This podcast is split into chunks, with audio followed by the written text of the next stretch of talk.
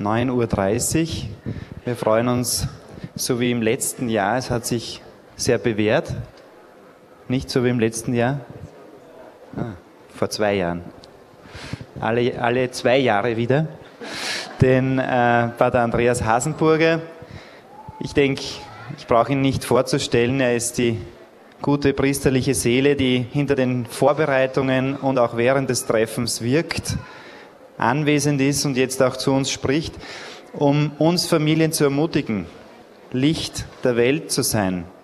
Was wir sind durch unser Sein, was wir sind durch die Natürlichkeit der Familie und die Freude, die die Kinder verbreiten bei allem, was auch an Herausforderungen auf uns als Familie zukommt. Und ich freue mich besonders, ähm, dass er uns heute wieder diese Ermutigung zusprechen wird, die uns vom Himmel gegeben ist. Vielen Dank für dein Dasein, für dein Wirken und für deine Worte.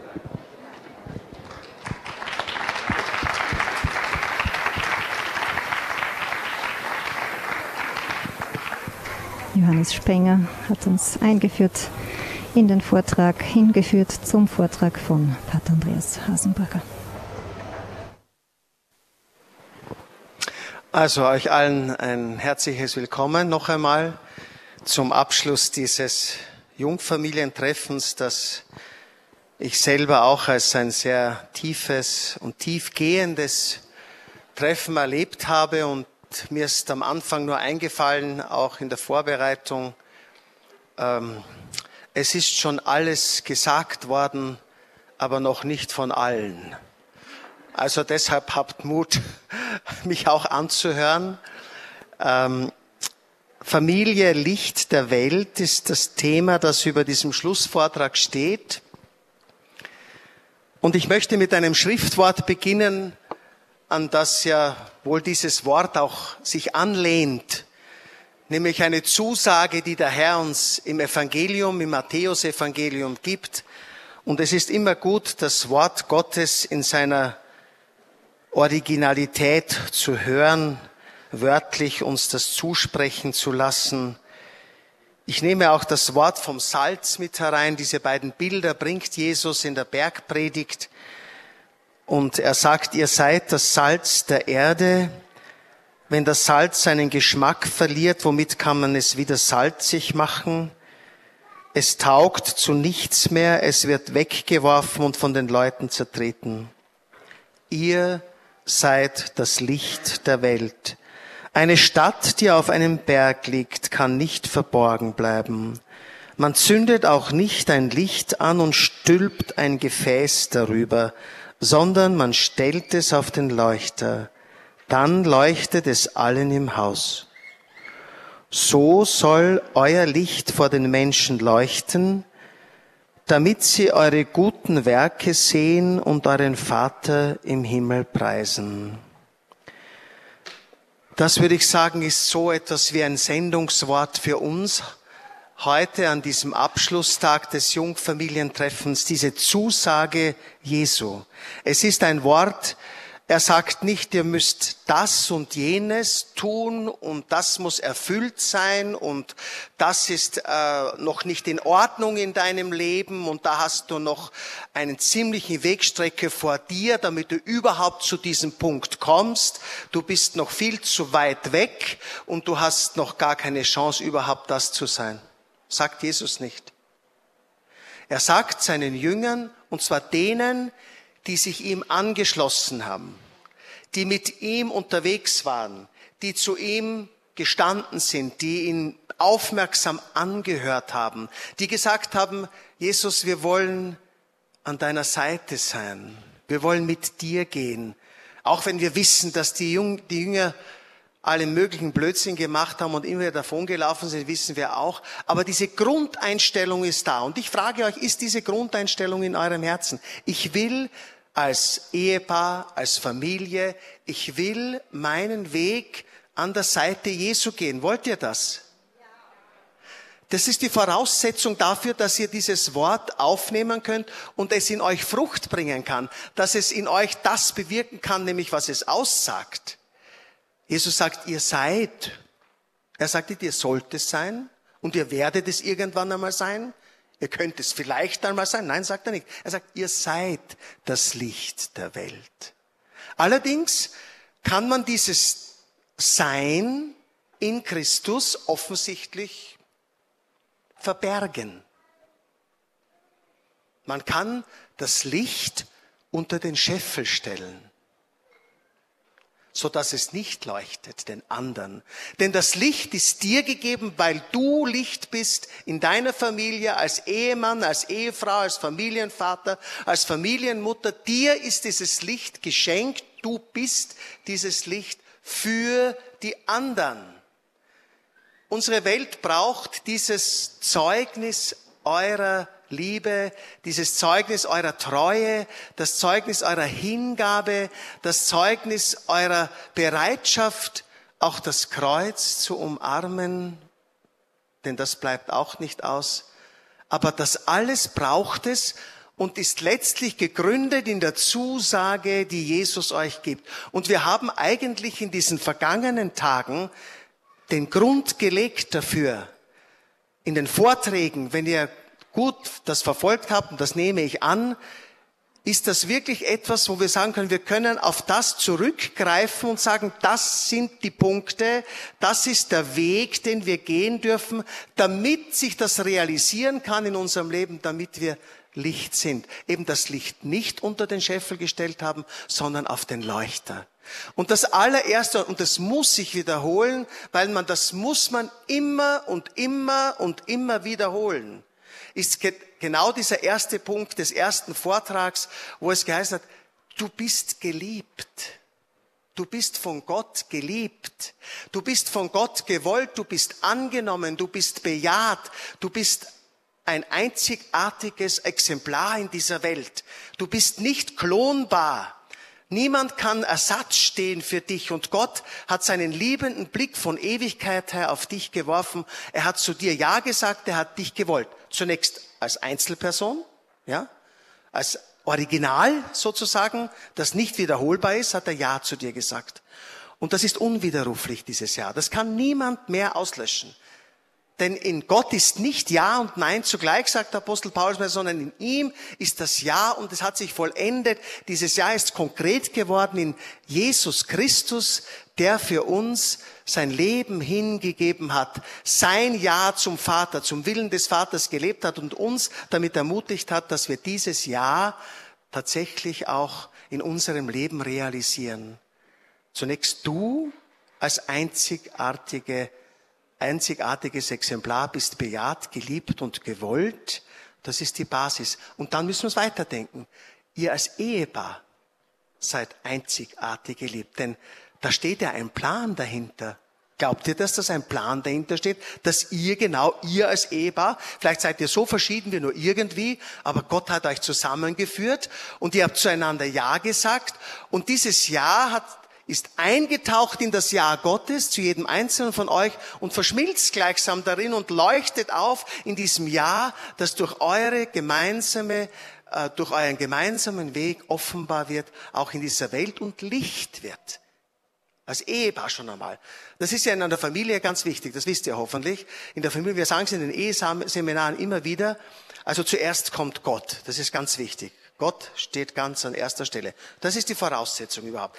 Und das heißt, wenn wir Gott an die erste Stelle setzen, dass wir auch das, was er uns zugesprochen hat, von, von Anfang an einmal annehmen.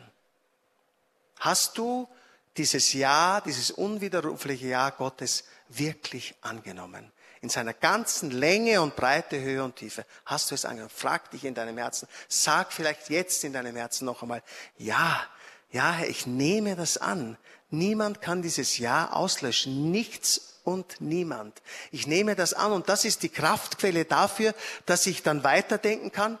Dann kommt der Ehepartner, den ich gefunden habe, mit dem ich einen Weg nun gehe. Ja, das, ihr seid in der Familie, also nach Gott, die Wichtigsten. Wisst ihr das? Die Wichtigsten. Zuerst kommt das Ehepaar, dann kommt lange nichts. Irgendwann kommen dann auch die Kinder. Die kommen auch, sind wichtig, absolut. Aber wenn das nicht stimmt, wenn die Reihenfolge nicht stimmt, dann wird's, dann wird's schief. Dann wird schräg das Ganze, ja. Also ihr müsst schauen, und das ist gerade, wenn man kleine Kinder hat, und viele kleine Kinder haben wir hier, wird das wirklich eine Herausforderung. Ich, ich glaube euch das, und ich höre das auch in den Gesprächen, dass es wahnsinnig fordert und, und schwierig ist, ja wenn, wenn das Kind schreit und das, wir können uns nicht zurückziehen, wir können nicht allein sein, wir können einfach kaum diesen Eheabend, den wir uns vorgenommen haben, einhalten. Und trotzdem möchte ich euch Mut machen, es ist so wichtig, es ist so wichtig, dass ihr danach strebt, dass ihr fantasievoll werdet, kreativ werdet in jeder Hinsicht und Gott bittet, dass er euch einen Weg zeigt, dass diese Priorität des Paarlebens, dass ihr als Ehepaar miteinander unterwegs seid, dass ihr einander Zeit schenkt, dass ihr miteinander im Gespräch bleibt, dass ihr miteinander diesen Weg geht. Denn das dient euren Kindern am meisten. Und auch der ganzen Umgebung, wenn ihr das tut. Und wie gesagt, dann, um dieses Jahr Gottes steht über eurem Eheleben. Gott hat euer Jahr vor dem Altar angenommen und es gleichsam in sein Ja, das über eurem Leben steht, hineingezogen. Und es ist ein Plan dahinter. Das ist die Überzeugung, die da sein muss. Gott hat einen Plan gehabt mit unserem Leben. Das ist kein Zufall im weltlichen Sinn. Ich sage immer gern, Zufall gibt es nicht. Zufall tut höchstens eine Kellertür. Es ist kein Zufall, dass ihr beieinander seid. Es ist im Plan Gottes beschlossen. Und deshalb nehmt dieses Jahr auch über eurem Ehepaarsein an. Und dann auch natürlich über den Kindern, die Gott euch geschenkt hat. Ihr habt beim, beim Eheversprechen gesagt, ihr wurdet gefragt, seid ihr bereit, die Kinder anzunehmen, die Gott euch schenken wird. Und ihr habt Ja gesagt. Und es ist so viel Ja zum Leben hier unter uns. Wisst ihr, wie schön das ist? Wisst ihr, wie sehr das das Herz auch eines Priesters bewegt, das zu erleben, wie, klar dieses Ja zum Leben da ist, zu den Kindern. Das ist so etwas Schönes und das ist ein Licht, das leuchtet. Versteht ihr? Das ist so kostbar und wertvoll für diese Welt, die so oft, wo wir uns so oft in den Ruinen des Todes bewegen, muss man sagen. Und das ist ein, ich, ich denke an das Bild zurück jetzt dann, jetzt beim Eheerneuerungsabend, wie ihr dann hinausgezogen seid in die Dunkelheit mit den Fackeln. Das ist ein wunderbares Bild. Das ist eure Aufgabe, dieses Licht hinauszutragen. Dieses Licht hinauszutragen auch in die Finsternis, die uns zuweilen umgibt. Nicht über die Finsternis jammern, das bringt uns gar nicht weiter. Wenn wir anfangen zu jammern und zu klagen und zu murren, dann wird nichts besser. Aber wenn du dein Ja zu Gott zum Ehepartner, zu den Kindern, in dieser ganzen Länge, Breite und Höhe und Tiefe zu leben suchst, dann, dann bist du Licht, dann ist es wahr, ihr seid das Licht der Welt. Also das ist ein erster wichtiger Punkt, den ich äh, mit, mit euch besprechen wollte, den ich noch einmal hereinholen wollte. Der Pater Less hat ja wunderbar darüber gesprochen, da brauche ich nicht Neues hinzuzufügen, aber einfach um zu sagen, das ist wirklich fundamental. Das ist Basis. Ohne diese Basis kommen wir nicht weiter. Ohne diese Basis können wir nicht Licht sein, können wir das Leben, das uns geschenkt ist, nicht so weitergeben, wie, wie der Herr es will. Und wie gesagt, dann können wir das Wort aus dem Kolosserbrief hereinholen, wo Gott sagt, äh, durch, durch den Apostel Paulus und sagt, ihr seid von Gott geliebt und dann fügt er hinzu, ihr seid seine auserwählten Heiligen. Glaubst du, dass du heilig bist? Wer glaubt das von uns, dass er heilig ist? Boah, das ist heftig, finde ich. Es ist keine Hand oben. Zwei, drei, also ganz wenige. Ihr seid seine auserwählten Heiligen. Das hat jetzt nichts damit zu tun, damit zu tun, dass wir schon fertig sind, perfekt, ja, sondern das hängt damit zusammen, dass du ganz Christus gehören willst. Und wenn diese Sehnsucht da ist und dieser Wille da ist und diese Bereitschaft da ist und du das annimmst in deinem Leben, dann bist, hast du Erwählung akzeptiert und dann gilt das, was der Apostel sagt. Du bist von Gott geliebt, bist sein auserwählter Heiliger und dann kommt die Konsequenz daraus. Das muss sichtbar werden im Leben, das ist schon klar. Diese Heiligkeit muss anfangen aufzustrahlen und das tut sie mal mehr, mal weniger, das wissen wir auch, weil wir schwach bleiben und sündig bleiben und immer wieder neu der Umkehr bedürfen. Aber es ist schon eine Wirklichkeit in dir und in mir. Du bist ein Heiliger.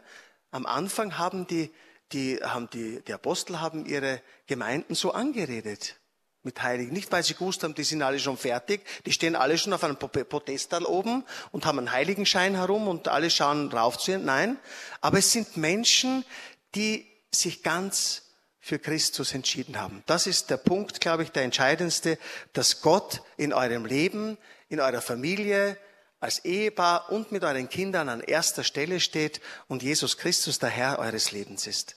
Nicht? Das ist das eine. Und dann kommt dazu, wenn ich davon spreche, dass, dass wir von Gott geliebt sind, angenommen sind, der Aspekt der Erlösung und der Befreiung, den wir auch, über den wir schon gehört haben, von Lesser. Aber ich glaube, das ist wichtig, weil das brauchen wir immer wieder, dass wir das hereinholen in unser Leben, in den Alltag. Das müssen wir hereinholen, dass wir immer wieder auch dort, wo, ein, wo wir an die Grenze kommen, wo wir äh, müde werden, wo Krise kommt vielleicht, wo wir einander nicht so nahe sind, wie uns sein sollten und wo die Sünde in unser Leben einbricht, wo wir die Schwachstellen unserer Natur, unseres Geistes, unserer Seele weit offen haben, dass der Dämon überall andocken kann und dann einfach wir irgendwo manchmal in einen Strudel hineinkommen und selber nicht mehr herauskommen.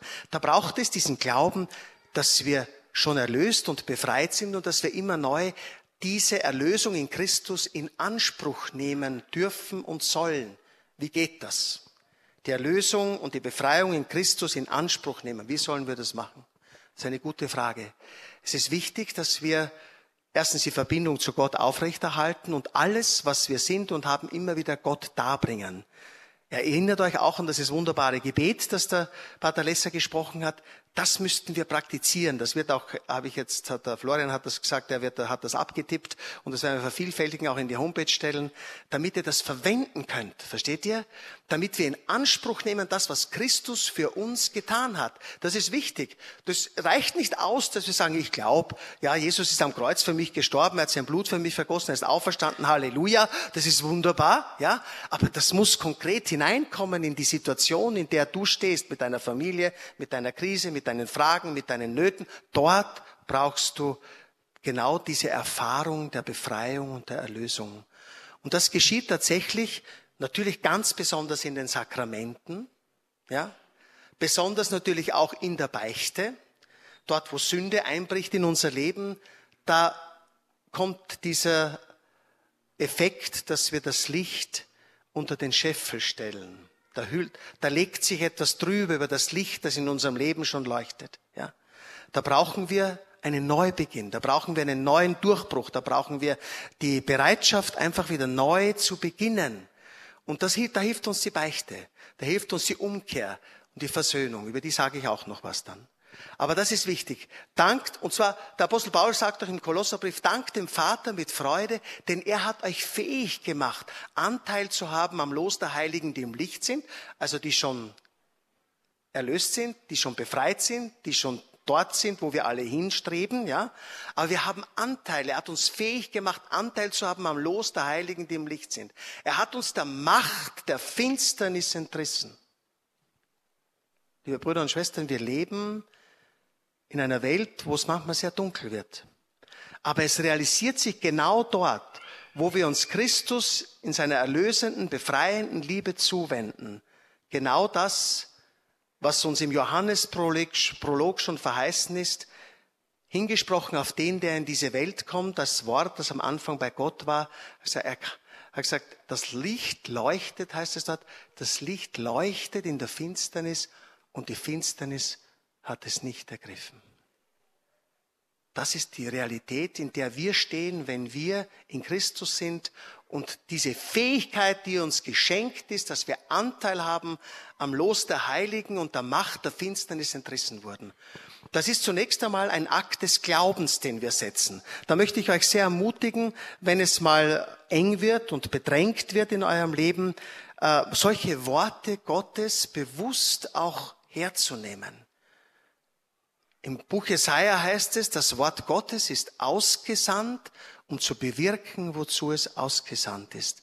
Und wenn wir das Wort Gottes in Anspruch nehmen über unserem Leben, es über unserem Leben ausrufen, dann wird konkret möglich, dass genau dieses Wort unser Leben freisetzt, dass eine Freisetzung passiert dass wir bekennen können, ja, ich bin der Macht der Finsternis entrissen, ich brauche dem Teufel nicht ständig auf dem Leim geben und ich brauche ihm auch nicht zu huldigen, sondern ich kann ihm sagen, ihm einen Spitz geben und sagen, schau, dass du wieder weiterkommst, ich gehöre zu Jesus, ich bin der Macht der Finsternis entrissen und ich gehöre zu ihm, ich lebe im Licht, ich bin Licht, weißt du das? Habt ihr das dem Teufel schon mal gesagt? Ich bin Licht, da muss er gehen, weil er ist finster. Weil der Engel des Lichtes hat kein schönes Licht, sage ich euch. Aber auf jeden Fall wichtig ist, dass wir das im, Bewusst, im Bewusstsein haben und aus dieser Kraft leben. Und dann wird dort auch erwähnt in diesem schönen Hymnus des Kolosshymnus, dass wir erlöst und befreit sind durch das kostbare Blut Jesu Christi. Das ist natürlich jetzt auch ein Spezialthema, das mich als Missionar vom kostbaren Blut angeht und das ich natürlich immer gerne äh, thematisiere, weil ich glaube, dass gerade die Inanspruchnahme der Erlösung im Blut Jesu, in diesem äh, stärksten, symbolträchtigsten Zeichen, das er gesetzt hat, aber wirkmächtig ist, dass wir gerade dort, wo wir die Macht des Blutes Christi anrufen, dass wir dort die ganze Fülle der Erlösung berühren und sie über unserem Leben wirksam wird.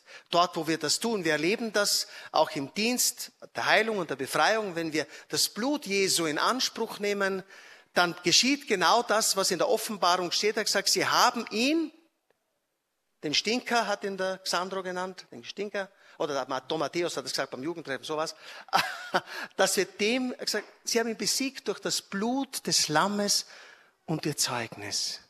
Versteht ihr? Das, darauf kommt es an, dass wir das Blut des Erlösers, das er am Kreuz vergossen hat, dieses menschlich-göttliche Blut, dieses Realsymbol, möchte ich sagen, in Anspruch nehmen, in die Anbetung nehmen, in unser Gebet nehmen, uns immer wieder versiegeln im Blut Jesu alle Schwachstellen unserer Natur, unseres Geistes, unserer Seele, damit Gott in uns allein Raum hat mit seinem Heiligen Geist. Dazu müssen wir Erlösung und Befreiung ganz konkret in Anspruch nehmen. Und das kann so geschehen. Durch ein Gebet zum kostbaren Blut, durch die Anrufung des Blutes Christi, weil ich weiß, es ist nicht irgendein Körperteil bloß, den ich hier anrufe, sondern es ist die ganze Wirklichkeit der Erlösung, des Heils und der Befreiung, die dort zusammengeballt gegenwärtig für mich fruchtbar werden kann. Glaubt ihr das? Also nehmt das Blut Jesu in Anspruch in euren Bedrängnissen, in euren Nöten, in euren Kämpfen, auch mit den Mächten der Finsternis, die uns ja auch immer wieder bedrohen. Das ist so. Wir leben in einer Welt, wo die freigelassen sind, sozusagen, bei den Eindruck. Also wenn wir unsere Umgebung anschauen und was alles da passiert, da könnte es ja manchmal schwummelig werden. Aber wichtig ist, dass wir sagen, wir haben schon den Sieg. Ich sage den Leuten immer, wenn wir vom Teufel reden, und das müssen wir hin und wieder auch tun, wir sollen nicht an die Wand malen, kann man übrigens sowieso nicht, den Teufel kann man nicht an die Wand malen, er ist nicht malbar, ähm, aber wir können, manchmal müssen wir es bekennen, dass es ihn gibt, ganz bewusst und sagen, wir sagen uns von ihm los. Tun wir nämlich bei der Tauferneuerung jedes Mal. Ist euch das bewusst? Wenn es halt formuliert wird, manchmal wird es halt so schön umschrieben, aber wir wieder sagen dem Satan und seinem ganzen Anhang, das tun wir ganz bewusst, die Voraussetzung dafür, dass der Glaube in unserem Leben greifen kann. Damit das Licht in uns in seiner ganzen Fülle einströmen kann, braucht es auch diese bewusste Distanzierung Absage von der Macht des Bösen und der Inanspruchnahme des Sieges Jesu. Und das ist jetzt der Punkt, das ist wichtig. Wir sollten uns nicht aufhalten beim Bösen, ja, bitte nicht. Das ist nicht gut, das überlasst den Priestern, die einen Befreiungsdienst machen, das braucht ihr nicht.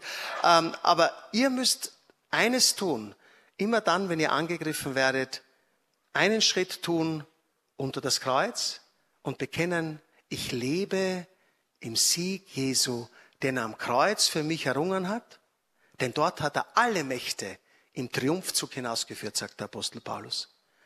Das ist unser Akt des Glaubens, euer Akt des Glaubens. Dort, wo ihr steht, in eurer Familie, mit euren Kämpfen, mit euren Leiden auch, das ist, glaube ich, etwas ganz Wichtiges. Die Beichte habe ich schon erwähnt jetzt.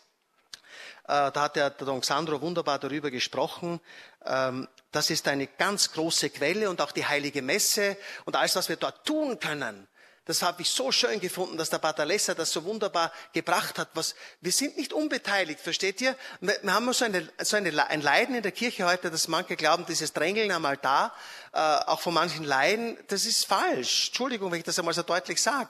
Das hat damit gar nichts zu tun. Der Priester hat seine Aufgabe, der Laie hat seine Aufgabe. Alle mit unserem gemeinsamen Priestertum haben einfach diese Aufgabe, dass wir schöpfen aus der Quelle des Heils und das tun wir in dem Maß, wir vollziehen was wir dort beten und leben in der Messe. Zum Beispiel bei der Gabenbereitung. Ihr könnt euch erinnern, diese tollen Beispiele, die er gebracht hat. Bringt das doch dorthin. Legt es auf die Patene. Und ich sage es gern, legen wir es in den Kelch, damit es durch das Blut Christi verwandelt wird. Alles, was wir bringen.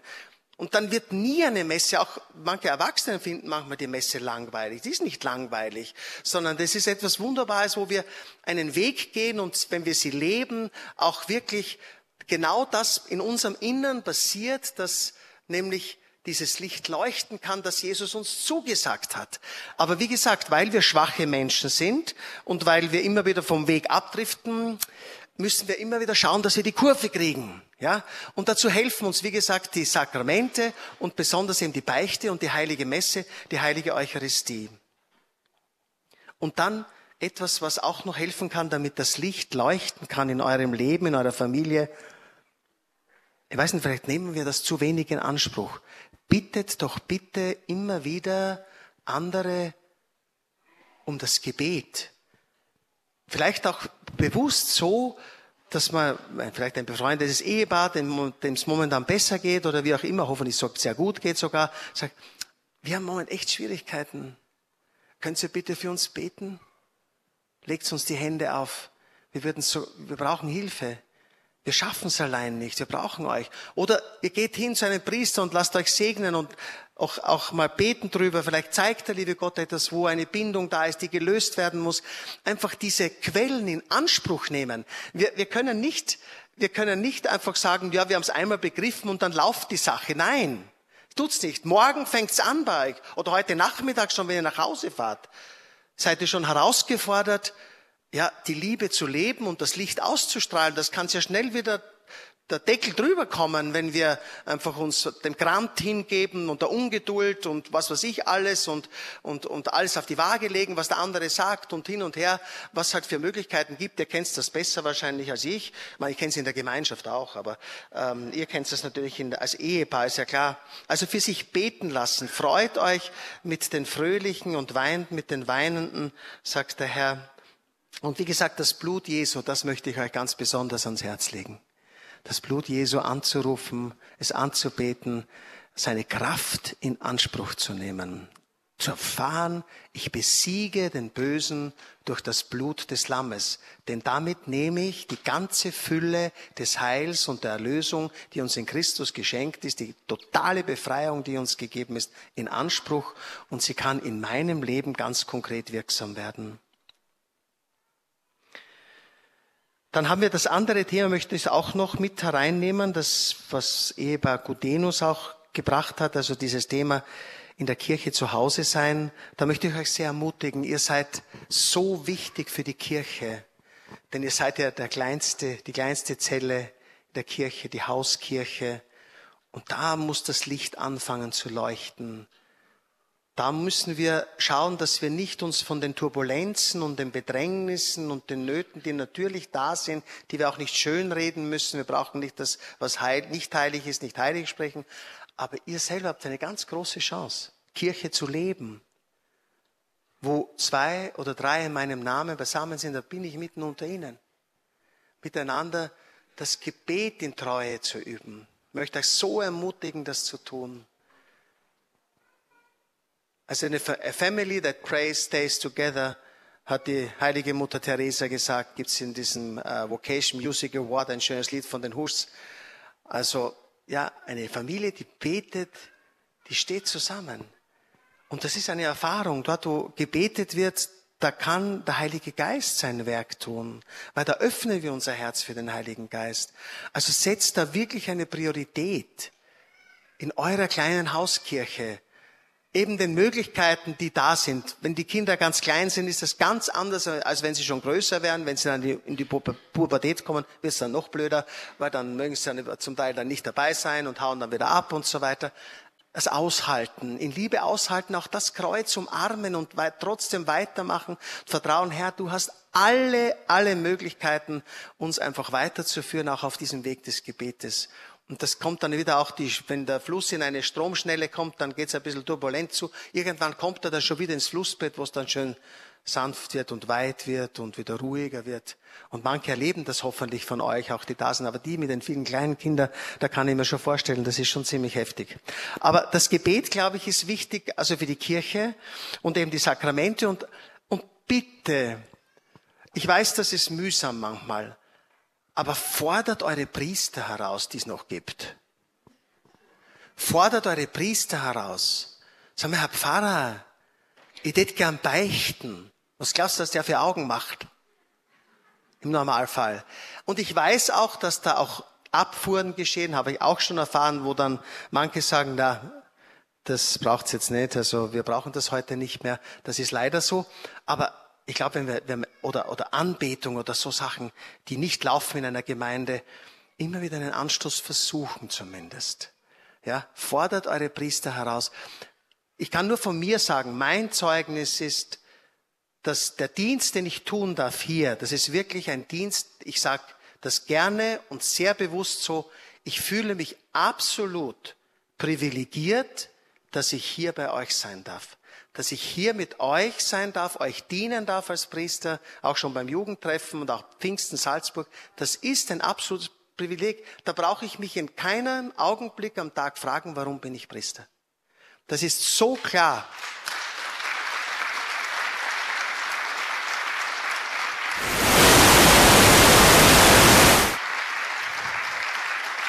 Danke, ja. Das ist wirklich so. Und, und das tut mir oft so leid, wenn ich andere Priester sehe, denke ich mir, weil wenn du wüsstest, was du für eine Vollmacht hast, wenn du wüsstest, was du beitragen kannst zur Heilung, zur Befreiung, zur Unterweisung von Menschen, dann würdest du anders agieren. Aber wie gesagt, man kann auch niemand zwingen, aber vielleicht braucht es wirklich äh, Menschen, die einfach hergehen und sagen, du Priester, wir brauchen dich. Oder komm in unsere Familie, segne uns einmal. Auch so, so Sachen einfach, man muss mal ganz klein anfangen. Einfach dort, wo man merkt, da ist nicht viel Landeplatz im Moment, aber, aber, aber der wird immer, immer weiter. Je mehr man in, auf menschlicher Ebene, glaube ich, auch auf einen zugehen kann, kann schon sein, dass plötzlich das Herz aufgeht. Oder ladet sie ein, dass sie nach Pöllau kommen. Dass sie das erleben, was hier ist. Ich glaube, wenn man das, wenn man das erlebt, den Beichtnachmittag gestern, dann einen Eheerneuerungsabend, ja, ich meine, da wird so hell in der Kirche, versteht ihr, dass man überhaupt nicht mehr reden muss über das, äh, über das Licht der Welt. Also, seid, ihr seid das. Ja, ein unglaubliches Geschenk für die Kirche. Was glaubt ihr, was das für eine Kraft ist? Die Erneuerung eures Jahres an diesem Abend. Boah. Mein Lieber, da hat die Hölle gezittert, das sage ich euch. Ja, weil da Menschen sind, die ganz Christus gehören und ihr Leben, ihre Ehe ganz mit ihm leben wollen und ihn ganz hereinholen, seinen Segen, seine Kraft, seine Liebe, seinen Heiligen Geist. Also fragt eure Priester und sagt ihnen, dass sie, dass sie ordentlich Priester sein sollen und nicht sagen sollen, na, das braucht man heute alles nicht mehr. Ich glaube, das zurück zur Kraft der Sakramente, äh, glaube ich, wird initiiert heute von den Laien, würde ich sagen die das schon entdeckt haben. Und ihr habt es ja schon entdeckt, das gestehe ich euch einfach zu. Weil ihr seid ja da, ihr habt ja schon eine Beziehung. Ihr seid ja schon tief drinnen da, sehr tief drinnen und da bin ich so dankbar dafür. Wisst ihr, wie schön es mit euch ist, Messe zu feiern? Auch mit den Kindern, auch wenn es wuselt, das macht nichts. Der bemüht euch eh sehr, dass die Ordnung und die Regel einzuhalten, den Kindern in die Kinderkirche gehen und so weiter. Das ist alles wichtig, aber es ist einfach eine Atmosphäre, die uns der Herr da schenkt. Ich glaube, die baut uns wirklich alle auf und dann, und sie baut vor allem uns Priester so wahnsinnig auf, weil wir sehen, es ist so schön, einfach die Menschen teilhaben zu lassen an diesem großen Geschenk, das uns der Herr gemacht hat in der Heiligen Messe. Also, das ist wirklich etwas, wo ich nur sagen kann, bitte macht's da gut weiter und, und, und schöpft wirklich aus den Quellen des Heils, denn wie es in der Herz-Jesu-Präfation heißt nicht, das Herz Jesu ist offen für alle und es, es, es, aus ihm entspringen die Sakramente der Kirche und selig sind, dass sie die freudig schöpfen aus den Quellen des Heils. Also schöpft aus den Quellen des Heils, dann werdet ihr Kirche leben und ihr werdet Licht sein in der Kirche, im wahrsten Sinn des Wortes. Ich, ich sehe noch einmal dieses Bild vor mir, euren Zug mit den Fackeln. Das ist unsere Situation heute. Aber das ist eure Aufgabe, dieses Licht, das ihr schon empfangen habt, auch hinauszutragen und die Welt heller zu machen. Das ist etwas, was nur ihr könnt, wenn, weil, weil ihr schon empfangen habt. Und da sagt uns der Herr auch ein wichtiges Wort. Umsonst habt ihr empfangen, umsonst sollt ihr geben. Seid nicht knausrig, bitte mit dem, was ihr empfangen habt. Gebt es wirklich freudig an die Menschen weiter. Allerdings muss ich auch sagen, wenn ihr heute nach Hause kommt oder morgen Leute trefft und so weiter, sollt ihr schon im Bewusstsein haben, die waren nicht in Pöllau. Das ist wichtig, weil sonst kann es sein, dass du mit der Tür ins Haus fallst und den schon niedertrampelst. Das geht auch nicht. Das, das muss sehr dezent und feinfühlig geschehen. Aber das schafft er sicher gut, da bin ich überzeugt. Ein weiterer, glaube ich, ein weiterer, ein weiterer Schritt, äh, den ich noch einmal hereinholen möchte, ist wirklich, und das ist, glaube ich, wirklich etwas Zentrales im Leben einer Ehe, einer Familie, das ist das Thema Vergebung. Ihr könnt nur Licht sein, so wie es Jesus zusagt, wenn ihr wirklich in der Vergebung lebt. Und ich weiß, das ist eine herausfordernde Sache, das erfahren wir als Priester auch in den Gesprächen, die wir so haben und den Beichten, dass da oft Hindernisse sind und die Leute sagen, also ich erlebe es immer wieder, dass Menschen kommen und sagen, ja, ich habe jetzt schon vergeben, aber ich lüge mir was in die Tasche, weil ich habe immer noch einen Groll, wenn ich den oder die sehe, es ist manchmal jetzt geht's Ärger zu, dass er sagt, wenn ich ihn sehe, könnte ich ihn gleich an die Wand picken. Auch das gibt's. Sag, ich habe nichts vergeben. Sag, hallo, sage, hast du schon einmal, sage ich, eine bewusste Herzensentscheidung getroffen und zwar rein nicht das Gefühl, weil das Gefühl geht vieles nicht, gell? Sondern aus dem Wissen heraus, dass es Jesu Auftrag ist. Es ist immer, Vergebung ist zuallererst, und vielleicht könnt ihr euch das hinter die Ohren schreiben, äh, muss es nicht jetzt wirklich tun, aber äh, Vergebung ist wirklich etwas, was absolut notwendig ist und ohne das nichts möglich ist. Vergebung muss also ein, eine Entscheidung des Herzens sein und Vergebung, und das wollte ich, dass es, ich verliere manchmal auch den Faden, aber er kommt wieder. Ähm, Vergebung ist, es ist ja schon wieder weg, dass sowas gibt, ja. Ähm, nein, es ist eine Entscheidung des Herzens und ein Gehorsamsakt. Das wollte ich sagen, so wollte der Teufel nicht, dass ich das sage. Aber jetzt sage ich es. Es ist ein Gehorsamsakt gegenüber dem Wort Gottes. Ganz einfach. Du, da kannst du dir manchmal eine Brücke bauen und sagst du, dem kann ich sicher nicht vergeben. Der hat mich so verletzt, das geht gar nicht. Sagen manche. Ich muss es ihnen abnehmen, bleibt dir nichts über. Aber ich sag, vielleicht kannst du etwas schaffen. Einen bewussten Gehorsamsakt dem Herrn gegenüber, der im Evangelium uns das abfordert. Und uns auch den Weg zeigt, Pater Lesser hat auch darauf verwiesen, dass du es tust wie er am Kreuz. Vater, vergib ihnen, sie wissen nicht, was sie tun. Das ist vielleicht als erster Schritt schon einmal möglich. Ja? Vater, vergib ihm, vergib ihr, er oder sie weiß nicht, was er tut. Es ist einfach ein schlichtes Gebet, ein vertrauensvolles Gebet hin zum Vater. Also, dass ihr das tut, anfangen muss es in eurer Beziehung. Und da gibt es oft diese Kleinigkeiten, die man nicht unter den Tisch kehren soll. Ein bewusster Akt, ihr habt es ja geübt, auch glaube ich jetzt am Freitagnachmittag in dem Versöhnungsgespräch. Ich möchte euch gerne anraten und gerne mitgeben, das möge nicht nur passieren an diesem Freitag, diesem schönen Fest der Barmherzigkeit. Nehmt diese das mit, ihr habt ja Heftel dabei. Da steht das drin, die Anleitung dazu. Tut es nicht wegwerfen, sondern hin und wieder hervorholen und euch Zeit nehmen für ein Versöhnungsgespräch. Ganz konkrete, vielleicht manchmal sehr banale Dinge ansprechen. Vergebung ist ein Weg, der in die Freiheit führt. Alles andere bindet uns. Das Gleichnis vom unbarmherzigen Knecht macht das in einer Weise deutlich wie kein anderes. Ihr kennt dieses Gleichnis, oder? Vom unbarmherzigen Knecht, 77 Mal und so weiter vorher, die Frage von Petrus. Und dann diese Riesenschuld, die erlassen wird. Und derselbe kann dem, der mit ihm im selben Dienst ist, nicht vergeben. Und die Konsequenz, die Moral vor allem von der Geschichte, die dort rauskommt, ist, sie landen nämlich beide im Gefängnis. Macht euch das bitte bewusst, wenn ich meiner Frau, wenn ich meinem Ehemann, wenn ich meinem Kind, da fangen wir mal an, weil zuerst ist die Familie dran, das ist das Erste. Alles andere kommt dann nachher, das ist auch wichtig, aber zuerst seid ihr mal dran. Also wenn ich meinem Mann, meiner Frau, meinem Kind nicht von Herzen vergebe, dann ist es ähnlich wie, ich würde es irgendwie in ein Gefängnis sperren, so dass die Fähigkeit dass der Mensch, dem ich vergeben möchte oder nicht, nicht vergeben will, aus sich auch nicht heraus kann, auch gefangen ist, einen Schritt zu tun.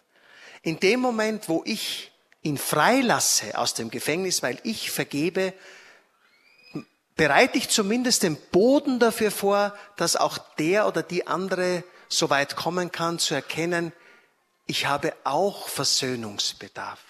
Aber das darf nicht die Bedingung für die Versöhnung sein. Wenn du nur dich versöhnst mit dem anderen, sag, ich vergebe ihn schon, aber nur, wenn der zuerst kommt und zu Kreuze kriegt. Das funktioniert nicht. Da funktioniert Vergebung nicht und führt sie auch nicht in die Freiheit. Versteht ihr? Das, glaube ich, ist wirklich etwas, was ganz entscheidend ist und das ich glaube, es ist ein Schlüssel es ist wirklich ein Schlüssel in der Beziehung.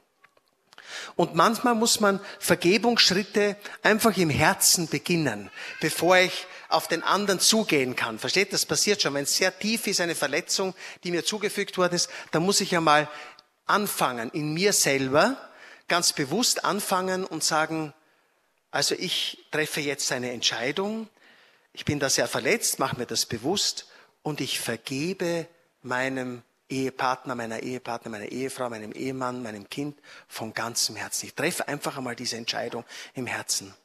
Und ich nehme dann einfach, sage, ich möchte einfach meinen Ehemann, meine Ehefrau, mein Kind einmal so annehmen, wie sie sind, nicht wie ich sie gern haben möchte. Und fang an dafür zu danken, dass sie so sind, wie sie sind und nicht wie du sie haben möchtest. Und dann bete demütig, Herr, dein Wille geschehe. Das sind die vier Schritte übrigens von Professor Ivancic, der schon verstorben ist, die, die ich dort gelernt habe. Also diese vier Schritte sind, glaube ich, ganz wichtig, dass wir die immer wieder einbauen in unser, ich hoffe, ihr habt alle ein bisschen eine persönliche Gebetszeit. Habt ihr das? Ja? Und das dort hereinnehmen, wenn es einen Konflikt gibt, bewusst einmal das im Gebet vorbereiten und spüren, wann die Zeit gekommen ist, wo ich zum anderen hingehen kann und sagen, du, ich glaube, ähm, ich habe dich wahrscheinlich auch verletzt, weil, weil ich auch total verletzt bin.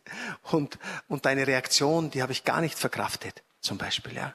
Also, dass man dann, ins, dann vielleicht ins Gespräch kommen kann. Aber zuerst muss man es gut, glaube ich, gut vorbereiten im Gebet. Aber noch einmal, Vergebung ist absolut ein Schlüssel, damit ihr Licht seid und das Licht nicht unter dem Scheffel bleibt damit ihr vielleicht auch, nehmen wir das Bild vom Salz rein, wirklich ein Salz seid, das gut würzt in eurer Beziehung.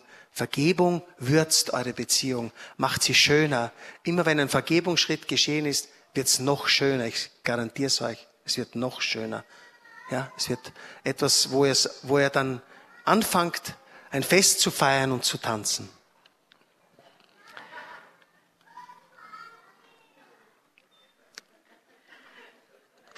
Weiß jetzt zwar nicht, war das jetzt witzig, aber macht nichts. Und ich möchte kommen also zu meinem letzten Punkt, zur Sendung.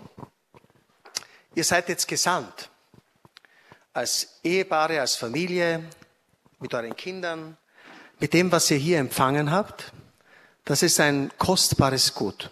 Ich glaube, da stimmt ihr mir zu. Das, was wir hier empfangen haben, ist wirklich ein kostbares Gut, das wir einfach im Herzen mitnehmen, aber dann auch hineinwirken lassen in unsere Familie. Das heißt, es ist ein Auftrag damit verbunden.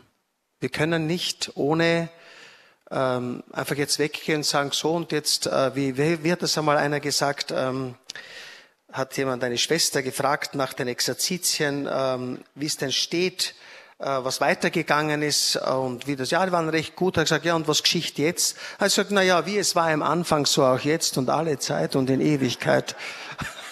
Also so soll es bitte nicht sein, sondern äh, nehmt das bitte mit. Und vielleicht hilft uns, helfen uns ein paar Herausforderungen, die uns der Apostel Paulus im Thessalonicher Brief gibt, im fünften Kapitel, wo er uns herausfordert, dass wir äh, dass wir als Christen leben. Schlichtweg als Christen. Es geht ja darum, dass ihr als Familie christlich lebt. Das heißt, Jesus in der Mitte, er ist das Zentrum und das, was er uns in seinem Wort sagt, gilt für unseren Weg und wir gehen diesen Weg in Treue und Hingabe mit ihm weiter.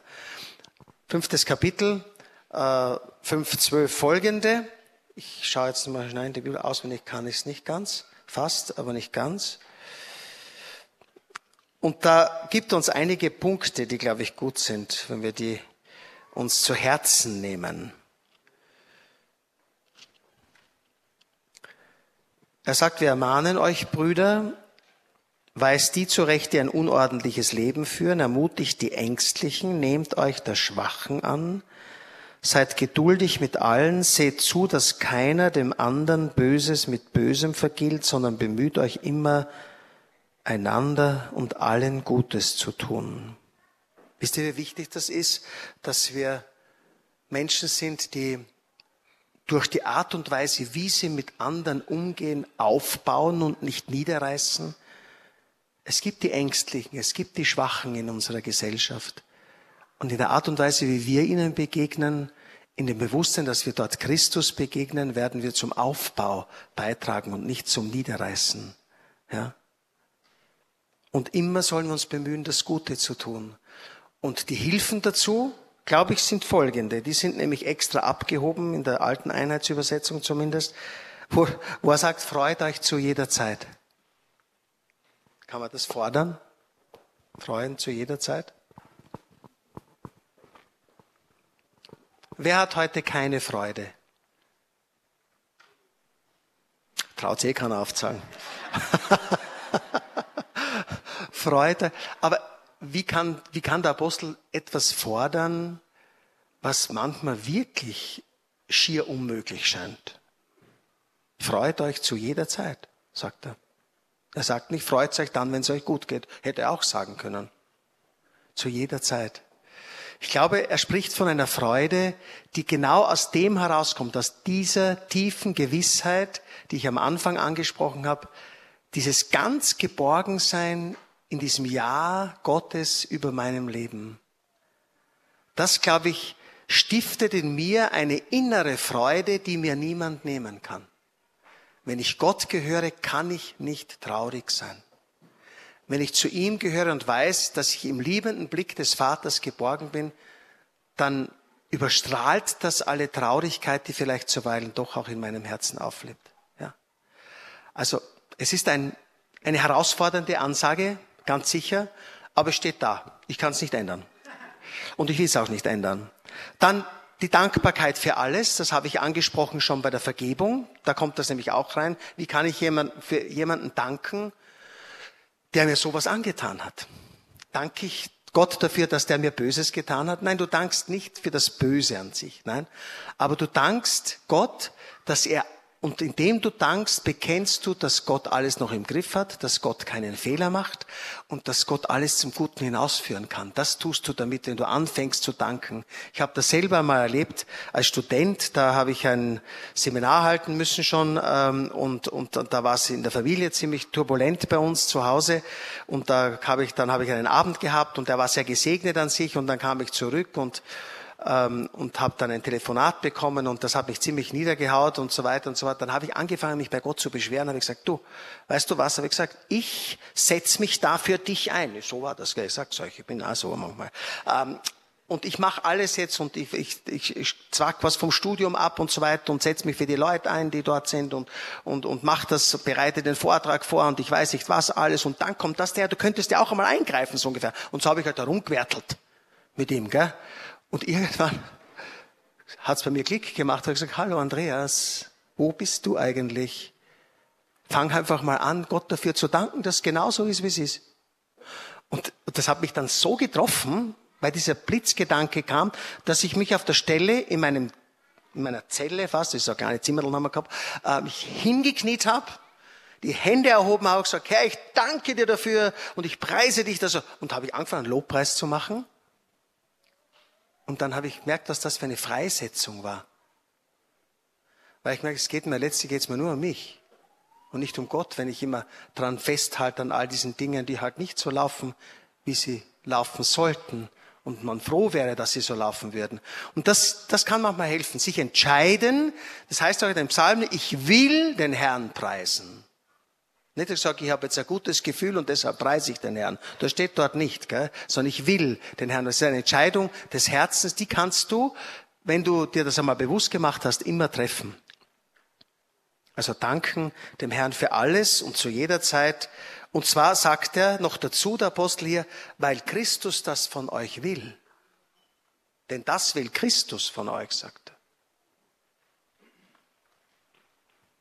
Also wir stehen im Willen Gottes. Wir stehen im Willen Jesu Christi, wenn wir das tun. Wir machen nichts Falsches. Selbst wenn wir danken für Sachen, wo jeder andere sich auf den Kopf greift, sagt er, jetzt haben es echt alle einen Huscher. Wir tun es, weil es der Wille Christi ist. Einfach deshalb. Dann den Geist nicht auslöschen. Löscht den Geist nicht aus, sagt er.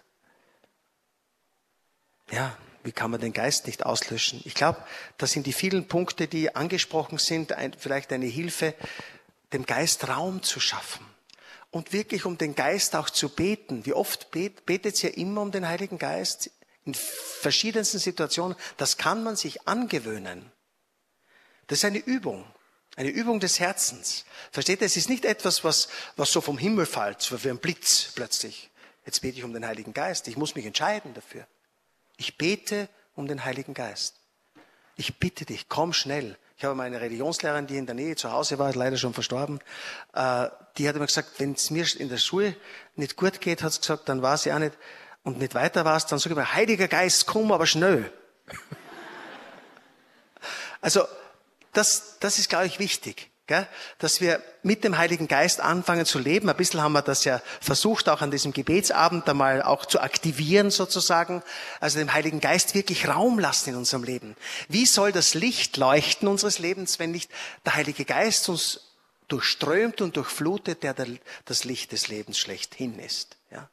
Und das bewirkt in uns, dass wir Licht sind, dass dieses Sein in Christus dann auch zu leuchten beginnt, dass andere es merken und andere, das ist ja das Ziel, anfangen, nicht weil wir so großartige Reden halten oder sonstiges, sondern weil, weil andere Leute zu uns plötzlich kommen und sagen, du, was ist bei euch los? Und der Apostel Petrus uns herausfordert und sagt, sagt, seid jederzeit bereit, jedem Rede und Antwort zu stehen, der nach der Hoffnung fragt, die in euch lebendig ist. Dann können wir auch anfangen zu reden. Weil wir sollen das Evangelium predigen nach Franziskus, manchmal auch mit Worten. Und die redet schon so lang. Ich höre jetzt gleich auf. Also, löscht den Geist nicht aus. Dann prophetisches Reden sollen wir nicht verachten, mahnt er uns da. Und vor allem da müssen wir alles prüfen und das Gute behalten. Das merkt man schon. Wenn jemand ein Wort für mich hat und zu mir kommt vielleicht, vielleicht hast du ein Wort einmal für einen anderen und hast nicht den Mut, es ihm zu sagen, aber du spürst, da ist was in deinem Herzen, das dich da, da an, ein wenig antreibt und drängt dazu und es fängt an zu klopfen und eigentlich sollte ich dem oder der das einmal sagen. Das könnte sein, dass das ein prophetisches Wort ist für den. Verachten wir das nicht. Jeder muss das selber prüfen. Und wenn es Frieden ins Herz bringt, eine Auferbauung, wenn es weiterhilft, dann ist es etwas, was von Gott kommt. Und das können wir annehmen. Das müssen wir, glaube ich, noch viel mehr lernen und viel mehr einsetzen und viel mehr noch einfach auch den Menschen auch anbieten, denke ich. Alles prüfen, das Gute behalten und natürlich das Wichtigste ist, wir müssen schauen, dass wir das Böse in jeder Gestalt meiden. Denn das Licht kann nur strahlen, wenn wenn das Böse fern ist. Und auch das braucht unsere Willensentscheidung, unsere klare Entscheidung für Christus, für die Gebote, unseren Weg mit ihm zu gehen. Das braucht's ganz klar und nüchtern oft. Und hoffentlich kommt sehr oft die Salbung und die Fülle und die Freude des Heiligen Geistes dazu, die uns dann auch wirklich zu Zeugen macht und dass das nicht etwas ist, was so, äh, so, nur so schwer vom, vom Herzen kommt, ja. Und wie soll das alles geschehen, fragt ihr euch vielleicht. Und ich denke, ähm, ihr müsst einfach das sein, was ihr seid. Ich habe ein Wort, ich glaube, ich hoffe, dass ich es richtig zitiere. Ich habe es gesucht, habe es nicht gefunden, aber ich habe es so im Kopf oder im Herzen. Ich glaube, es hat Katharina von Siena gesagt. Sie hat gesagt, wenn ihr seid, was ihr sein sollt, dann werdet ihr die Welt in Brand stecken. Wenn ihr seid, was ihr sein sollt, und ihr müsst nur das sein, was ihr seid, Familie, Ehepaar, Menschen, die einander lieben und diese Liebe zum Zeugnis werden für andere. Seid das, was ihr seid, dann werdet ihr die Welt in Brand stecken. Und die Hilfe dazu kommt von Gott selber. Auch das betont der Apostel auch in diesem Zusammenhang mit diesen Weisungen für die Gemeinde, mit diesem, ja, ich möchte sagen, etwas, was uns auch in gewisser Weise auch senden kann, und einen Auftrag gibt, dass wir einen Auftrag haben, so zu leben, damit andere an uns ablesen können, was es heißt, christliche Familie zu sein und damit Licht zu sein, wie es im Thema geheißen hat. Der Apostel sagt uns, Gott, der euch berufen hat, ist treu und er wird es tun. Das ist meine Hoffnung für euch, mein Gebet für euch. Und ich möchte euch noch einmal sagen, ich möchte euch als Familien, als Ehepaare ausdrücklich und noch einmal hoch und wertschätzen, dass ihr das seid, was ihr seid und das vorgelebt habt in diesen Tagen und mich daran teilhaben habt lassen. Das ist für mich eine große Freude und dafür möchte ich euch danken und der Herr möge euren Weg segnen. Ich danke euch.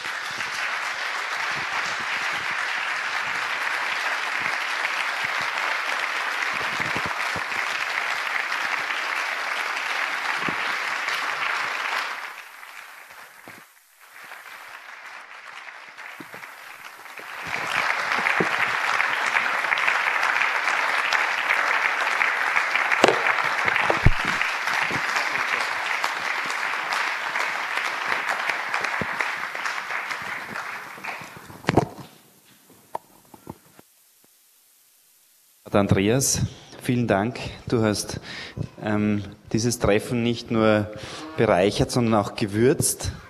Die Würze der Vergebung, die äh, viele auch wirklich geschmeckt haben in diesen Tagen. Ähm, wir haben auch vom Schleifstein gehört in diesen Tagen. Wir haben äh, gehört, dass die, die Treue zu dem, wofür wir uns jetzt ausgestreckt haben in diesen Treffen, regelmäßiges Gebetsleben, das, die Vergebung, die du jetzt auch ähm, wirklich betont hast, die so wichtig ist in unserem Beziehungsleben, ähm, wirklich wachsen kann.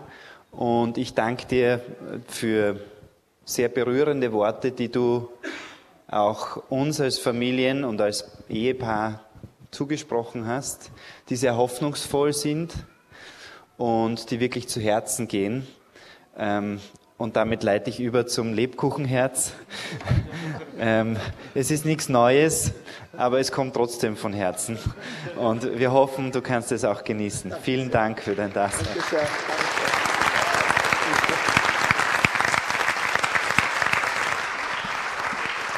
Johannes Spenger in bewährter Weise die Einführungs- und Dankesworte vor und nach den Vorträgen und wie auch schon gewohnt noch einige Ansagen von Robert Schmalzbauer.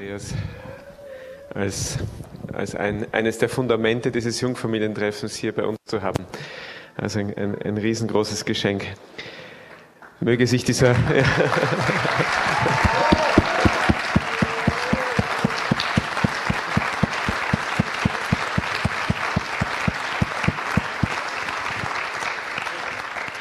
ich, ich glaube, dass wir das wirklich sehr ernst nehmen sollen, auch diesen Aufruf, den er gemacht hat, ähm, implizit einfach, dass wir um eine Erneuerung des Priestertums beten, ja, weil das braucht es wirklich. Priester, die, ja, die, die diese Dinge so sehen und sagen können, wie er das hier auch, auch gemacht hat, die, die diesen Blick auf, auf Familie haben, auf die Kirche haben. Ja, also bin sehr berührt.